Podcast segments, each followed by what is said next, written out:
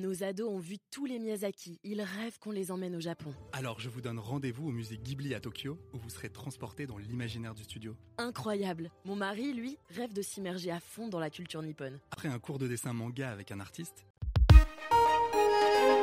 Figaro Radio. Le Buzz TV. Nicolas Voller et Damien Canivez. Bonjour à toutes et à tous, ravi de vous retrouver pour ce nouveau Buzz TV de TV Mag, présenté évidemment sur Figaro TV Île-de-France, Figaro Live et Figaro Radio. Ça va Damien? Bah, super, impeccable. Aujourd'hui, attention, on reçoit sur ce plateau une actrice qui tutoie les zombies dans un spin-off de Walking Dead. Elle Oh s'apprête aussi à gravir les sommets dans l'une des séries les plus diffusées et les plus suivies de la télévision française. Accrochez-vous bien, on va voler très haut aujourd'hui. Bonjour Anne Charrier. Bonjour. Merci d'être avec nous, on Ouais, est c'est ravis. moi qui vous remercie de Bah, on est ravis hein, de, de vous avoir. Vous donnez un réplique à Samuel Le Bihan dans un épisode d'Alex Hugo qui sera diffusé sur France 3, France 2, pardon. Euh, cette nouvelle enquête s'intitule Cold Case. Je le fais à l'anglaise. Comment euh, la Charentaise que vous êtes a-t-elle vécu ce tournage dans les Hautes-Alpes? Je crois savoir que vous n'êtes pas une grande fan de montagne, c'est ça? Alors, c'est pas tellement. Je, je, je Ça vous fait un peu méconnais. peur, la je montagne. méconnais, et c'est vrai que le gigantisme et le. euh, voilà, c'est l'avantage de, nos mé- de nos métiers, c'est qu'en fait, on va dans des endroits où on va pas spontanément. Moi, je pars pas en sport- au sport d'hiver, j'ai pas, j'ai pas cette culture-là. euh, euh, ça me manque pas. J'aime pas les hauteurs. Ah, J'aime pas trop le froid. C'était sympa le Mais je, euh, mais je me disais, ben voilà, c'est le moment de se challenger un peu et, euh, et j'ai trouvé ça mais magnifique, magnifique. La région dans laquelle on tourne, Briançon, c'est extraordinaire. C'est vraiment, euh, ouais, c'est immense. On a l'impression de, de, de tutoyer les sommets. Ouais. De, de- Je sens c'est- tout petit. hein. Ouais. Mais vous tournez dans quel village exactement? Parce que euh, l'endroit où prend racine l'intrigue, ça s'appelle Lusagne. C'est un village qui n'existe pas. hein. Dans Ah la non, réalité, on peut, faire, pas. on peut regarder sur la carte de France, ce village n'existe pas. Quel est le vrai village dans lequel vous tournez hein Mais le, le- vous savez comment c'est les tournages, hein. c'est-à-dire qu'on a un intérieur qui se trouve à un endroit, un extérieur Ah, qui se trouve à l'autre endroit. On n'a pas en de voilà, donc il y a- donc je peux pas vous dire qu'il y a un lieu euh, précis. Les extérieurs, Euh, c'est autour de Briançon. hein, Mais voilà, c'est autour de ça. Briançon. Mm. Le- On va- le- la, la- la ville principale dans laquelle on est, c'est Briançon. On va évidemment poursuivre cet entretien dans quelques instants. On en saura plus euh, sur cet épisode d'Alex Hugo. On parlera éventuellement de zombies si vous êtes sage d'ici la fin. Ce sera juste après les news médias avec Damien Canivez. On démarre ces infos médias, Damien, avec l'affaire Sébastien Oui. Coé, hein, qui devient un véritable feuilleton. Eh oui, dimanche dernier, l'animateur d'énergie s'est exprimé pour la toute première fois depuis les accusations de viol et d'agression sexuelle dont il fait l'objet. Cette intervention s'est déroulée dans l'émission C'est pas tous les jours dimanche, présentée par Benjamin Duhamel sur BFM TV. Alors au cours de cet entretien, l'intervieweur de la chaîne Info a diffusé des captures d'écran où l'on voit des messages à caractère sexuel. Les échanges sont crus, parfois choquants, sauf que Sébastien Coé dément avoir participé à l'échange qui a été diffusé. Selon lui, cette capture n'est qu'un simple montage. Le lendemain de l'émission, ses avocats ont donc annoncé qu'ils allaient saisir l'ARCOM au sujet de la diffusion de ce document. Ils ajoutent également qu'ils consulteront le Conseil de déontologie journalistique et de médiation sur, je cite, l'interview à charge opérée par le journaliste Benjamin Duhamel. Il y a beaucoup de personnalités publiques hein, depuis 3, 4, 5 ans, l'effet MeToo hein, sans doute, qui, qui sont mis en cause euh, dans les affaires de viol, d'agression sexuelle. Est-ce que euh, cette libération de la parole, euh, parfois, selon vous, elle peut aller trop loin? On a l'impression parfois que la- les réseaux sociaux sont un tribunal avant même que la personne soit jugée. Parce que parfois, évidemment, c'est à raison, et puis ça peut aussi être, euh, être à tort, non? Vous avez un, un avis là-dessus? Euh, moi, je pense que la justice fait son travail. Je pense que c'est très très bien cette libération Ouais. de la parole et que effectivement, il peut y avoir des emballements euh, sur les réseaux sociaux. J'ai du mal à voir en quoi c'est négatif. J'ai plutôt l'impression que euh, que ça aide à porter euh, une, une voix et que ça ça et que ça pousse aussi euh, des, des- des portes qu'on avait du mal à ouvrir et et, euh, et voilà et qu'il faut que ce soit entendu et que et que bien sûr euh, il faut faire une, une différence entre euh, euh, une forme, mais mais j'allais dire un truc et en fait, je trouve que le, le- le- le documentaire que je n'ai pas vu en entier sur euh, sur euh, sur le complément d'enquête sur Depardieu a quand même, on voit bien que la grivoiserie c'est quand même aussi Ouais. très agressif parfois. Donc euh, non, je trouve ça très bien. Enfin, j'ai pas du tout de de bien. Je Donc pour vous, pas. si on accuse quelqu'un sur un réseau social, c'est pas, pas très grave, même si cette personne est, au final innocente Parce qu'après, c'est difficile de revenir, Non, de je pense que en le, arrière. la, la- la- non et puis alors je vais vous dire, euh, je, je trouve que c'est vraiment euh, ça- pendant des années on a tellement euh, pas écouter la voix des femmes, que forcément il y aura de l'injustice, là, il y aura, il y aura de l'injustice, il y en aura. Il faut que tout ça s'équilibre, Mais une révolution, Ouais, ouais. ça se fait comme ça. Donc euh, voilà, moi je suis pour cette Est-ce que révolution. vous sentez que dans le cadre des tournages, les comportements aussi sont en train de changer sur les Ouais. plateaux de tournage? Ouais. Vraiment, vous voyez Ouais. une différence entre avant MeToo et après? Depuis, oui, ça fait 5 Ouais. ans, hein, MeToo à peu près. Déjà, il y a une différence, c'est qu'on ne rit plus bêtement en entendant euh, un truc euh, qu'on trouve dégueulasse. Ah oui. Une blague salace, un peu. en riant avec euh, la meute, euh, ce qu'on, Ouais. ce que, ce que moi-même j'ai, pourtant je pense avoir une grande gueule, euh, que moi-même j'ai fait parfois Oui. parce que je me sentais pas, euh, j'ai, j'ai eu du mal à démarrer immédiatement et que j'ai laissé euh, euh, faire une blague qui me, qui me mettait mal à l'aise. Maintenant j'ai beaucoup, je, et je pense qu'on a toutes et tous beaucoup plus de facilité à dire non mais là euh, c'est Là, pas c'est possible stop, en fait. euh, euh, cette blague, elle est mal. Et on peut le faire de façon très. Ça peut d'ailleurs se faire de façon euh, Ouais. Pas agressive Oui, de et façon très, très de façon très souple, de dire voilà, là hyper mal, hyper malaisant, hyper. euh, Ouais, très gênant. Euh, voilà. Oui, bien sûr. Ouais. Et, et par rapport aux femmes, le comportement a changé aussi, vous le voyez, de la part des, des réalisateurs, des producteurs ou, des, ou des comédiens. Il y a moins de, euh, voilà, de facilité à prendre, toucher ce qui paraissait naturel avant et qui aujourd'hui peuvent crois, considérer comme je une agression. crois et je, vais mettre une un petit bémol à ça, c'est Mhm. que je pense quand même que moi je ne rentre plus dans la catégorie euh, des gens euh, Harcelés, qu'on va tripoter qu'on va euh, bah, euh, pour une question d'âge, pour une Ah oui. question de de- de- de- d'expérience aussi. Euh, je pense qu'en général, quand on est un quand on est quelqu'un d'un peu pervers, on va quand même s'attacher à attaquer quelqu'un qui, qui est Plus qui est jeune, qui est- moins qui a moins d'expérience, de, moins de de- ouais. défense Et qui est plus vulnérable du coup. et qui est plus Ouais. vulnérable. Donc euh, je, Vous êtes je, peu blindé, mettrai en, ça. je mettrai en, je- j'aurai une petite précaution sur. Sur, euh, je, pense qu'il faut, euh, que les jeunes comédiennes puissent se sentir euh, libres, les jeunes ou les, les personnes vulnérables, les jeunes comédiens, comédiennes, enfin voilà, les personnes vulnérables pu- puissent se sentir libres de dire où sont leurs limites. Et chacun, et en plus avec ça que les limites de chacun sont différentes. Donc Et ça vous est déjà arrivé, Anne, dans votre carrière, il y a 10, 15 ans, 20 ans, d'avoir subi de harcèlement comme ça, des pressions Ah bah, bien euh, sûr. sexuelles, ce genre bien Bien Ah oui, sûr, je pense que personne n'est passé à travers. Mais, euh, C'était qui Quand Moi, je, je note. mais ça. je pourrais même pas vous le dire parce qu'en fait, je me souviens pas. Je me souviens d'un directeur de fréquent, casting très. euh, et en fait, on, a, on, on en riait en fait entre nous. Parce qu'on était, on a tellement été élevés dans une génération qui culpabilisait les femmes du désir qu'elles pouvaient provoquer, Oui.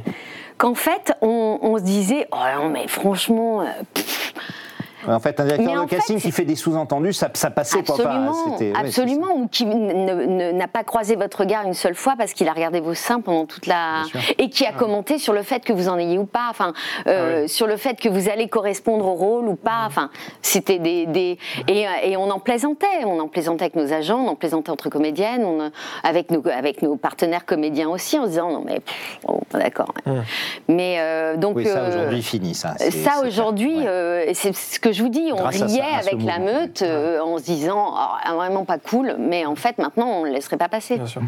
Et c'est très bien. On continue ces infos médias, Damien La liste des nommés au Golden Globe, c'est Oui, tombé. sans grande surprise, ce sont les films Barbie et Oppenheimer qui glanent le plus Ah bah, de oui. nominations. Alors le premier est cité à neuf reprises dans les catégories meilleure comédie, meilleur réalisateur, réalisatrice et meilleure chanson, entre autres bien évidemment, parce qu'il y en a neuf. Je vais pas tous les citer, on a que Les 26 Golden minutes. Globes font une différence entre drame et comédie. hein. Voilà. Il, y a, il y a deux films. Exactement. Et le deuxième, qui est réalisé par Christopher Nolan, est nommé huit fois, donc ce long métrage est en lice euh, pour devenir le meilleur film dramatique euh, face à Anatomie d'une chute ou encore Ouais. Killers of the Flower Moon. Et la cérémonie des Golden Globes, on le rappelle, elle va se dérouler le 7 janvier prochain. Ce sera à Beverly Hills, en Californie, et ce sera retransmis sur le réseau national CBS. Ça reste un rêve pour une comédienne, un acteur, de recevoir ce genre de prix, un Golden Globe, un César, un Oscar, un BAFTA. C'est un truc parce qu'on dit, on entend souvent des gens qui disent, oh non, ça, ça m'est égal. nommé Bah d'ailleurs. oui, Ouais, d'ailleurs, c'est- pourtant, vous aviez préparé votre discours, hein, c'est ce Tout que à vous me fait, je en antenne. je, Bah oui. le- je le prépare Walking tous Dead, les il faut, ans. Walking Dead, Au faut cas où. attendre, il faut attendre les Emmy Awards pour Ouais, Walking Dead, c'est les, les, les récompenses Euh, oui, oui, non, mais, bien ça reste, sûr,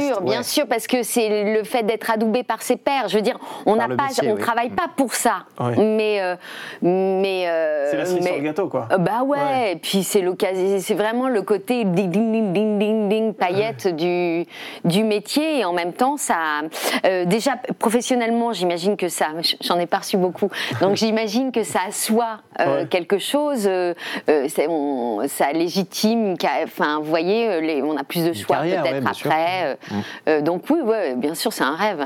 Mais alors, si, si je vous laisse le choix entre euh, avoir le rôle principal dans un film comme Intouchable qui fait 20 millions d'entrées ou un César pour un film qui fait 10 000 entrées, vous choisissez quoi? Et ça dépend du rôle. Ah, Ça dépend Ah non, du franchement, ça dépend du rôle. D'accord. J'ai pas du tout, moi je travaille pas du. Enfin, Parce que je veux dire, je parlais de reconnaissance Bon, du déjà, public on le saurait ou jamais. reconnaissance professionnelle. non, non, moi ça, je, moi je suis très égoïste dans ce métier. Je, je, Ouais. je, je- il faut qu'il y ait un, il faut qu'il y ait quelque chose qui me. Vous travaillez pour vous avant déjà. Ouais, ouais, ça, quand même, ouais. Pour que ça vous Ouais. plaise sur le Après, il faut que je travaille. hein. Je veux Ouais. dire, on fait des choix quand on a des choix. hein, euh. Mais euh, Bon, de toute façon, un César ou un touchable, ça va vous ouvrir des portes, quoi qu'il arrive. voilà. Vous travaillerez quand même après. un César Absolument. pour intouchable. Voilà, voyez, ouais, ouais, et vous, prenez- hop. vous, c'est fromage On et dessert, quoi.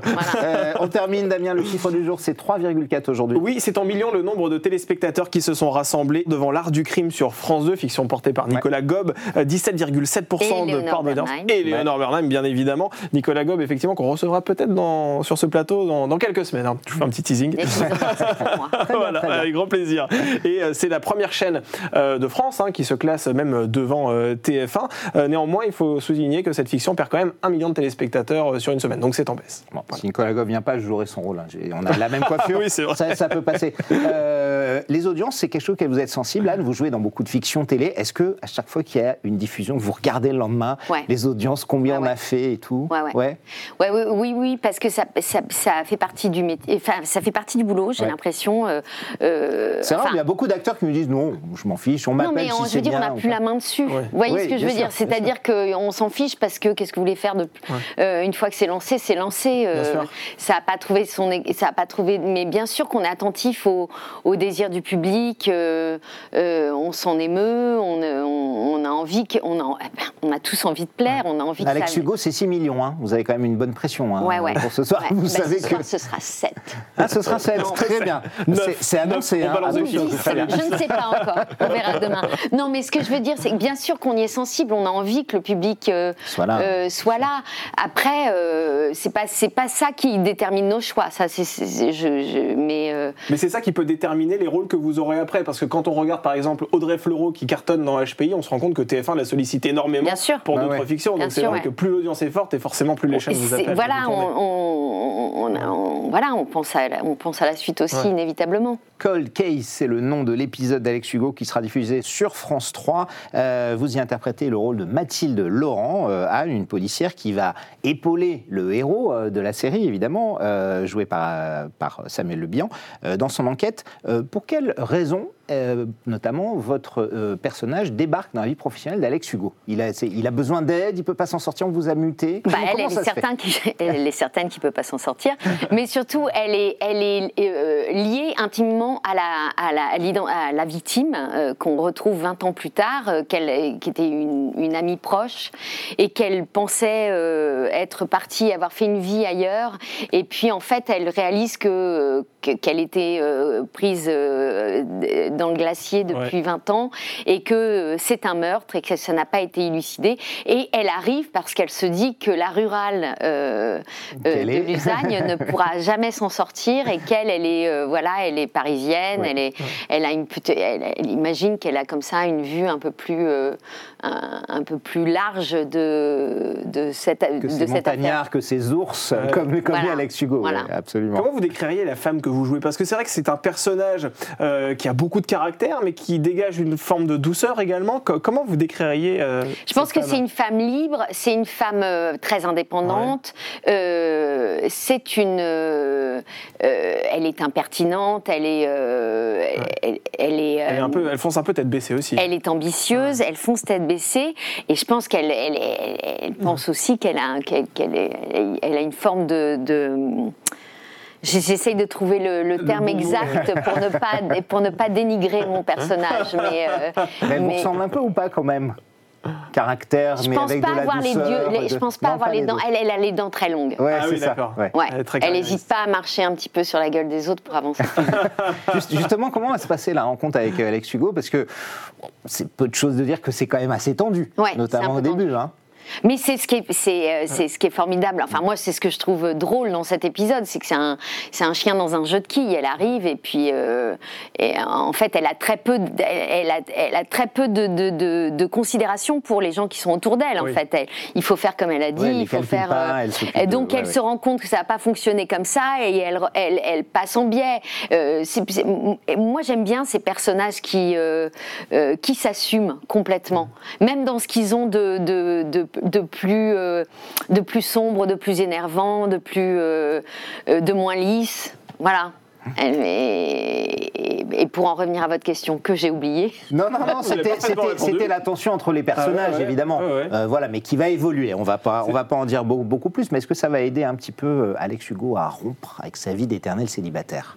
Ah La- bah oui. L'arrivée de Mathilde. oui, c'est Oui, un petit souffle d'air. C'est vrai. C'est vrai. C'est quoi qui vous a motivé à l'idée d'interpréter euh, ce rôle? Bah, le rôle, moi je l'ai trouvé drôle. Je sais que euh, Alex Hugo, c'est une série qui est très suivie, qui est très appréciée. Euh, euh, J'avais croisé euh, Samuel, je savais aussi que c'était un, un bon camarade, un bon partenaire. Euh, J'avais tourné avec Thierry Petit, donc ça faisait beaucoup. De... avec- je connaissais la production. Ah oui, Vous voyez, il y avait quelque chose qui. Vous aviez qui- regardé déjà Alex Hugo un oui, peu oui, des épisodes ouais, Ouais. Oui, oui, et, et puis moi j'aime ces, moi j'aime ces, euh, ces fictions qui mettent. L'histoire est finalement un prétexte à éclairer une, une région, à éclairer un territoire. Et, euh, et ces zones-là, euh, que j'en suis la première puisque j'ai témoigné de mon ignorance de la montagne, euh, elles permettent de rêver aussi autour d'un territoire Oui. et autour d'une, d'une, voilà, de, de- de- de- de paysages. et voilà, moi, ça me- moi j'aime bien ça.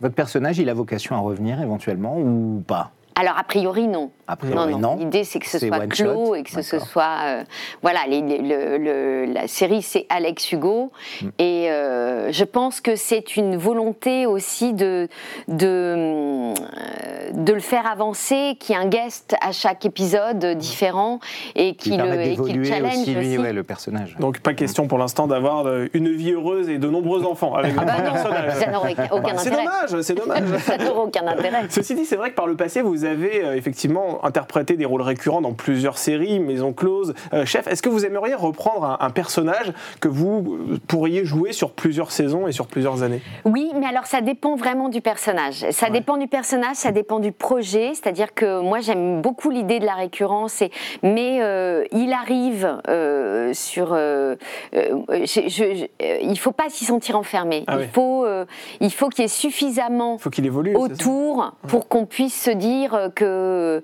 euh, que ça va avancer dans le temps et qu'on va et qu'il y ait une vraie évolution de personnage.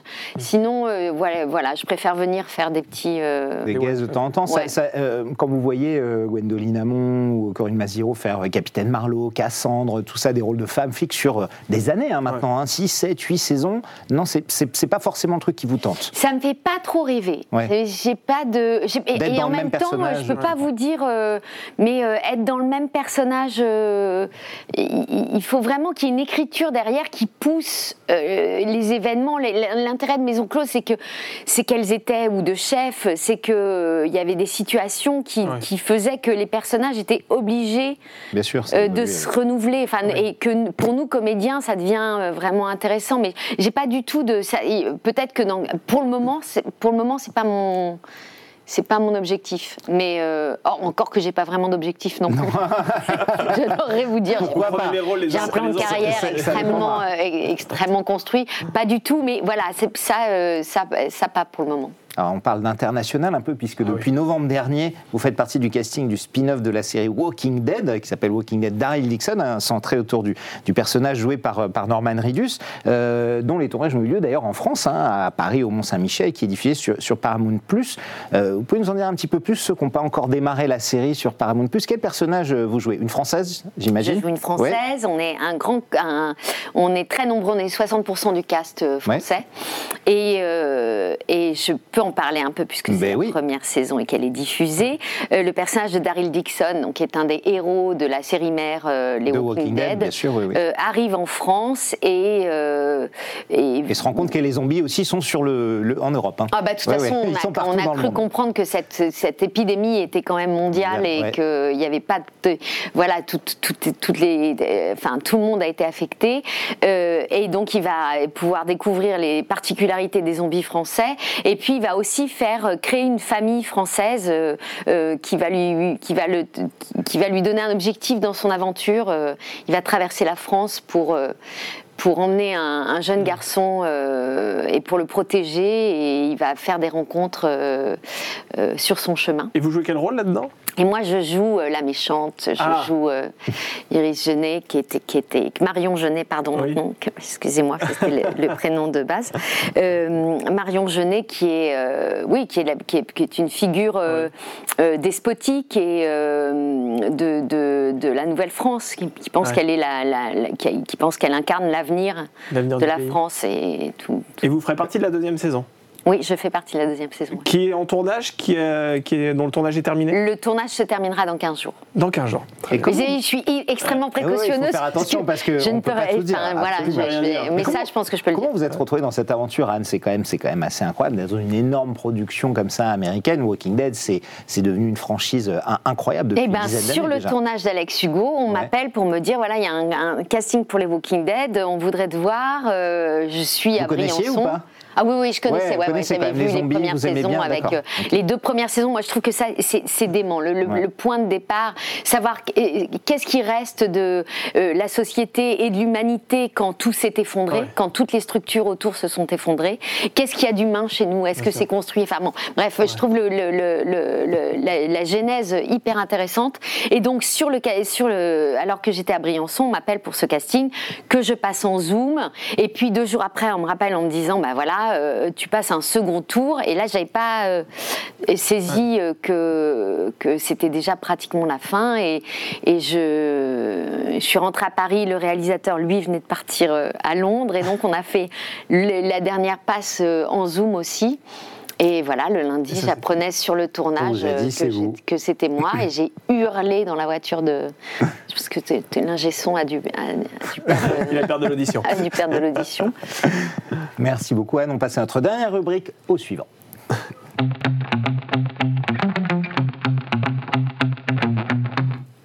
Nous recevons sur ce plateau la comédienne Macha Merrill, comédienne mythique euh, si elle en est. Et il se trouve que Macha Merrill avait une question à vous poser. Anne, je vous propose de l'écouter et vous y répondez juste ensuite. Uh, dear Anne, do you play in English? And the dead speak? Do the dead speak? Alors je vais vous le traduire. Est-ce qu'elle parle en anglais dans cette série? Est-ce qu'elle joue en anglais? Et est-ce que les morts parlent en anglais? C'est une série très précise, hein, parce qu'on était étonné que Macha Merrill soit fan de Walking Dead, ce qui est Ah. le cas. Voilà, à 80 ans, on peut être fan de films de zombies. Uh, yes, I do. Ouais. And uh, the dead don't speak. They don't speak anymore. They groan. They groan just. oui. Ils grognent, alors on traduit. hein, euh, voilà, vous, vous- évidemment, c'est tourné en, en anglais. C'est tourné Et- en français et, en anglais. C'est-à-dire Ah, vous que- aviez les deux, d'accord. Non, non, on est, on est euh, vraiment. Et d'ailleurs, j'invite tout le monde à regarder en, en VO, euh, tout le public français à regarder en VO, parce que euh, le- les, les acteurs anglais et américains parlent en anglais. euh, on leur répond en anglais quand on s'adresse à eux, mais entre nous, on parle en français. Entre vous, parlez en grande français quand vous partie- êtes entre Français. Une grande partie de la série est quand même en français, et, euh, sous-titrée euh, anglais pour les Anglais. Et, Donc, euh, ça vaut le coup quand même d'être vu en, en VO. Nous recevrons sur ce plateau Sylvie Tellier. Sylvie Tellier qui va présider le jury Miss France qui sera diffusé ce samedi sur TF1. Est-ce que vous regardez cette élection chaque année? Alors non, Non. je le regarde pas euh, parce que je fais autre chose. Ah ouais. euh, mais euh, mais c'est pas, j'ai pas du tout de, j'ai j'ai aucun avis euh, en l'occurrence. Mais mais euh, mais euh, et, et je pose une question à Sylvie, c'est ça? Ah, il faudrait que vous posiez Alors, une question alors, à Sylvie. voilà, ce, ce sera Ah dans oui. un instant, mais je voulais quand même avoir votre avis sur euh, notamment ce concours qui euh, a fêté l'an dernier ses 100 ans. hein, Miss France a 100 ans. Euh, on élit les Miss depuis euh, 1922 euh, en France.